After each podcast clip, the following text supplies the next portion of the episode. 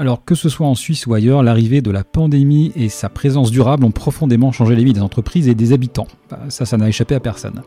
Et elle a évidemment un impact très important sur votre recherche d'emploi. Mais ce n'est pas une fatalité, il existe beaucoup d'outils et de solutions, encore faut-il avoir conscience de ce qui est en train de se passer.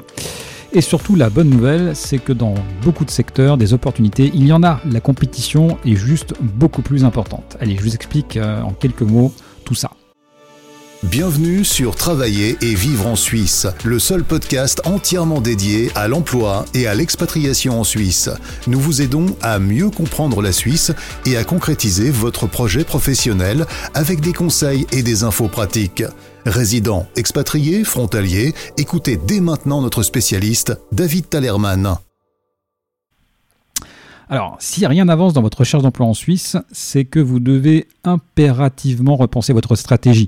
Dans son livre Tribes, Seth Godin, un ponte du marketing et écrivain de, best-seller, disait déjà en 2008 des entreprises qui, n'innovent pas, euh, bah, quand le monde change, les règles changent. Et si vous continuez à jouer au jeu d'aujourd'hui avec les règles d'hier, vous êtes bloqué.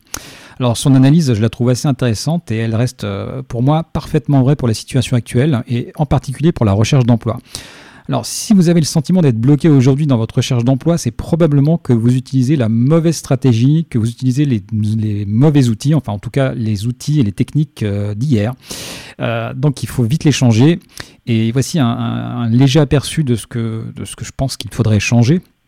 Ben, tout d'abord, en fait, votre approche générale du marché Aujourd'hui, il faut vraiment raisonner en mots-clés. C'est vraiment la base du recrutement des, recruteurs, euh, avec comme objectif de vous rendre visible avec une approche professionnelle. Euh, si vous avez le meilleur profil du monde, euh, mais que personne ne, vous repère, personne ne vous voit, avec la digitalisation de la, recherche d'emploi, enfin de des, candidats d'aujourd'hui, c'est juste en fait que bah, on n'arrivera simplement pas à vous détecter. voilà, donc les recruteurs doivent pouvoir vous trouver. Et ça, c'est votre travail de faire ce qu'il faut. Donc pensez et raisonnez mots-clés. Ensuite, ne passez pas plus de 90% de votre temps de recherche d'emploi à répondre à des annonces. Vous perdez votre temps. Réduisez, euh, répondez évidemment, mais, mais pas plus. J'en ai déjà parlé dans un épisode précédent. C'est vraiment une erreur fondamentale dans laquelle il ne faut pas tomber. Alors, autre point qui pour moi est important d'avoir en tête, c'est que LinkedIn doit devenir votre nouvel outil de travail quotidien. Soignez votre profil, rendez-vous visible, identifiez les personnes à contacter dans les entreprises qui vous intéressent, soyez dans les groupes professionnels de, LinkedIn, répondez aux annonces dans LinkedIn, euh, etc. LinkedIn, c'est vraiment un outil, euh, un outil génial. Il est gratuit par ailleurs, donc vous pouvez payer si vous voulez, mais euh, la version gratuite est déjà suffisamment, suffisamment puissante et intéressante. Donc, allez-y.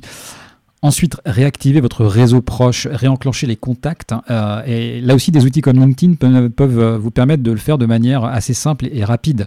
Alors, parmi les contacts à privilégier, eh bien, pensez aux, anciens avec qui vous, avez, euh, vous êtes allé à l'école ou en tout cas à l'Uni ou dans, dans les écoles d'ingé ou, ou, autres. Pensez à vos anciens, collègues, pensez aussi à la famille. C'est vraiment une porte d'entrée magistrale. Euh, LinkedIn vous permet de les détecter. Euh, c'est vraiment dommage de ne pas le, de ne pas le faire. Contactez enfin quelques cabinets de recrutement, idéalement ceux qui sont spécialisés dans votre métier ou votre secteur d'activité. Ils vous feront gagner du temps. Alors, on ne s'intéresse jamais assez aux entreprises et aux secteurs d'activité qu'on vise, et, en tant que personne à la recherche d'un emploi, ce, travail en fait est obligatoire. Il est notamment indispensable de savoir comment votre secteur recrute. Euh, il y a plusieurs situations possibles que vous devez absolument identifier. La première, eh bien, soit votre secteur recrute beaucoup, bah, parfait, à la rigueur, euh, euh, bon, c'est pas parce qu'ils recrutent beaucoup que, euh, que, vous n'êtes pas pour autant à la recherche d'un emploi, mais, mais ça, voilà, en tout cas, il faut être capable de le détecter. Soit votre secteur recrute peu, ce qui signifie que le marché s'est fortement rétréci, ou soit votre secteur ne recrute plus du tout. Et en fait, cette analyse, elle ne doit pas se baser sur une impression ou une rumeur. En fait, dans, dans des périodes compliquées, beaucoup d'entreprises continuent à recruter, mais de manière différente. C'est aussi là où le réseau, en fait, bah, qu'il faut évidemment savoir se constituer, est fondamental. Si votre secteur d'activité euh, ne recrute plus du tout, euh, vous pourrez faire le meilleur profil du monde, euh, vous pouvez faire les meilleures démarches du monde. Si ça ne recrute plus du tout, il faut absolument prévoir un plan B et ça c'est parce que vous allez y passer un temps fou et, ça, risque d'être très très compliqué. Donc il faut être capable en fait de comprendre ça et surtout d'en être sûr. Est-ce que votre secteur recrute ou pas et, dans, quelle, dans quelle proportion. C'est vraiment important d'avoir ces, informations-là et en tout cas d'en avoir une idée la plus proche possible de, euh, de, la, réalité. Ensuite, la compétition sur le marché de l'emploi en Suisse est, plus féroce. Alors, c'est pas un scoop, hein. certains secteurs d'activité en Suisse sont très fortement impactés par la crise sanitaire du Covid, euh, ce qui s'est très naturellement reporté sur le, recrutement. Hein. Les entreprises malmenées les moins touchées ont différé leur recrutement, tout naturellement, et celles qui ont le plus souffert, eh bien, elles ont licencié. Au final, ça signifie que vous avez plus de personnes sur le marché et donc plus de candidats en compétition pour un même poste. C'est un effet euh, ciseau, hein. plus de candidats, moins de postes disponibles, qui augmente considérablement considérablement la difficulté de, rechercher et, donc de trouver un emploi. C'est assez logique. Donc pour une personne qui recherche un emploi, ça signifie en clair et concrètement plus de temps pour trouver, plus d'efforts à fournir pour avoir une approche la meilleure possible, la plus professionnelle possible. Et cela doit également se traduire par une modification profonde des habitudes de recherche d'emploi. Vous ne pouvez pas vous comporter sur un marché difficile de la même manière que vous vous comportiez sur un marché finalement où il y avait, euh, il y avait de la place. Ça n'est pas possible, sinon vous allez vraiment vous heurter à des murs. Alors les recruteurs prennent moins de risques. En, ces périodes difficiles, tout le monde de l'entreprise subit une pression. Les patrons, les dirigeants, les cadres, les collaborateurs et aussi les recruteurs. Eh bien oui, les, HR business partners, hein, comme on aime bien les appeler euh, maintenant. Euh, et on oublie trop souvent que eux aussi, eh bien, ils ont, euh, ils ont une sacrée pression. Alors comme la pression elle est forte, bah forcément ils ne veulent pas se tromper dans leur recrutement. Et comme en plus ils savent qu'ils ont accès aujourd'hui à des ressources quasi illimitées de candidats, cela se traduit par, en général, une sélection beaucoup plus forte. Avec vraiment des critères très, très, très, très, très, très développés. Donc les, cabinets de recrutement ne sont pour leur part pas non plus épargnés puisque les, mandats de recrutement se font plus rares. Euh, alors bah, finalement ces cabinets ils veulent choyer encore plus leurs clients entreprises en dénichant le ou la candidate euh, parfaite pour le poste. Ce qui signifie là aussi des critères de sélection beaucoup plus importants et beaucoup plus développés. Les entreprises suisses s'adaptent au Covid, y compris pour le recrutement. Alors la crise sanitaire a changé beaucoup de choses pour les entreprises leur organisation, leur manière de travailler, avec le, télétravail notamment, les relations sociales et hiérarchiques au sein de l'entreprise, tout ça a été complètement modifié avec la crise sanitaire. Et bien sûr, ça, faut pas s'en étonner, hein, la façon de recruter n'a pas été épargnée non plus et euh, elle a bien, évidemment aussi évolué. Les entreprises n'avaient pas le choix. Le processus de recrutement des entreprises a donc muté, comme le virus d'ailleurs. Donc le Covid n'a en réalité euh, fait qu'accélérer une tendance qui avait commencé il y a quelques années. Alors, par exemple, la manière de sélectionner les candidats se digitalise de plus en plus avec l'utilisation croissante de LinkedIn et d'outils comme les, ATS. Le réseau social professionnel LinkedIn est à la fois utilisé comme base de candidats, mais aussi comme support pour communiquer des offres d'emploi ciblées qui permettent un filtrage bien plus précis euh, que, beaucoup d'outils.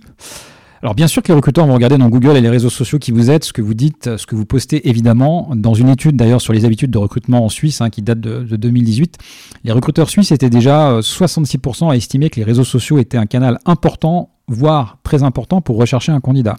Donc cette tendance-là, ça c'était en 2018 avec le Covid. Je vous garantis que ça a été encore plus, euh, ça s'est encore plus développé.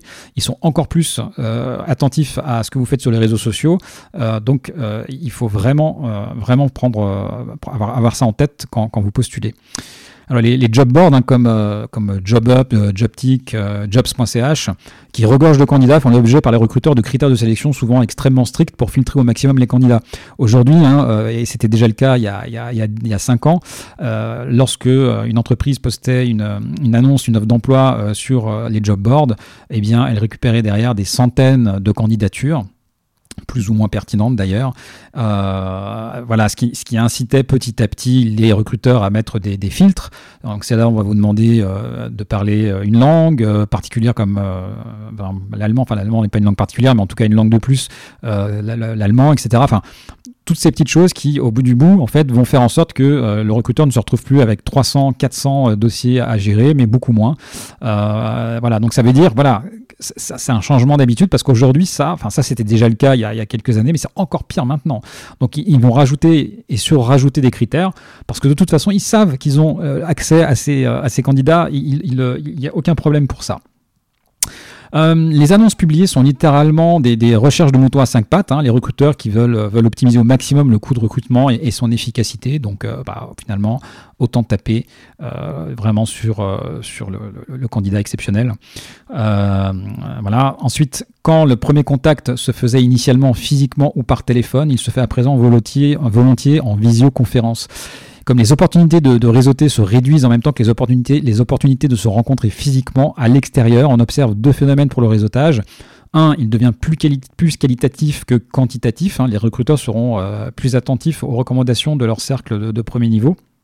Et, deux, eh bien, euh, on, va s'adresser euh, plus volontiers à un cercle proche de premier niveau plutôt qu'à évidemment un, cercle de 2, 3 ou 4e niveau parce qu'aujourd'hui c'est beaucoup plus compliqué d'accéder d'accéder à ces cercles.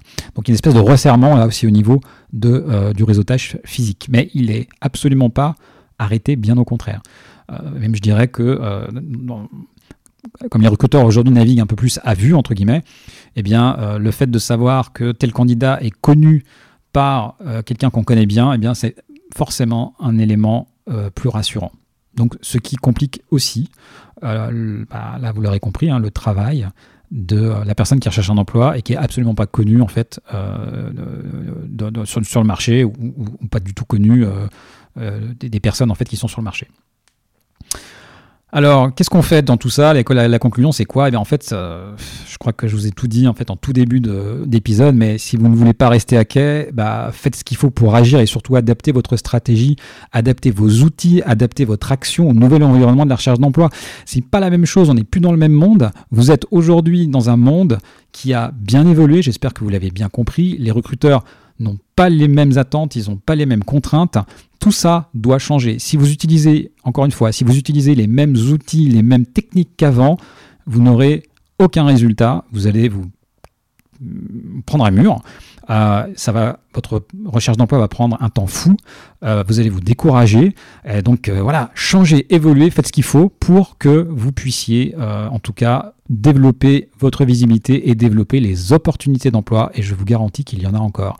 Et pour ceux qui, pour lesquels eh bien, le secteur d'activité est vraiment complètement mort, parce que malheureusement, il y en a, cela, vous devez impérativement réfléchir à deux axes. Premièrement, un changement, euh, on va dire, de formation, un changement en fait d'activité ou un, changement de métier euh, qui peut être fait par une formation légère entre guillemets. Une formation légère, c'est une formation de quelques semaines ou quelques mois. Ça peut arriver. Il suffit des fois de se mettre un peu à jour sur un domaine pour pouvoir, euh, en tout cas, prétendre et en tout cas être crédible sur d'autres postes, ou pour les autres, en tout cas ceux qui ont le temps, la possibilité d'investir un peu plus de temps, eh bien pour cela, eh bien euh, changer euh, profondément avec une formation qualifiante, avec une formation qui peut durer pour certains plusieurs années ou plusieurs mois, si vous pouvez vous le permettre.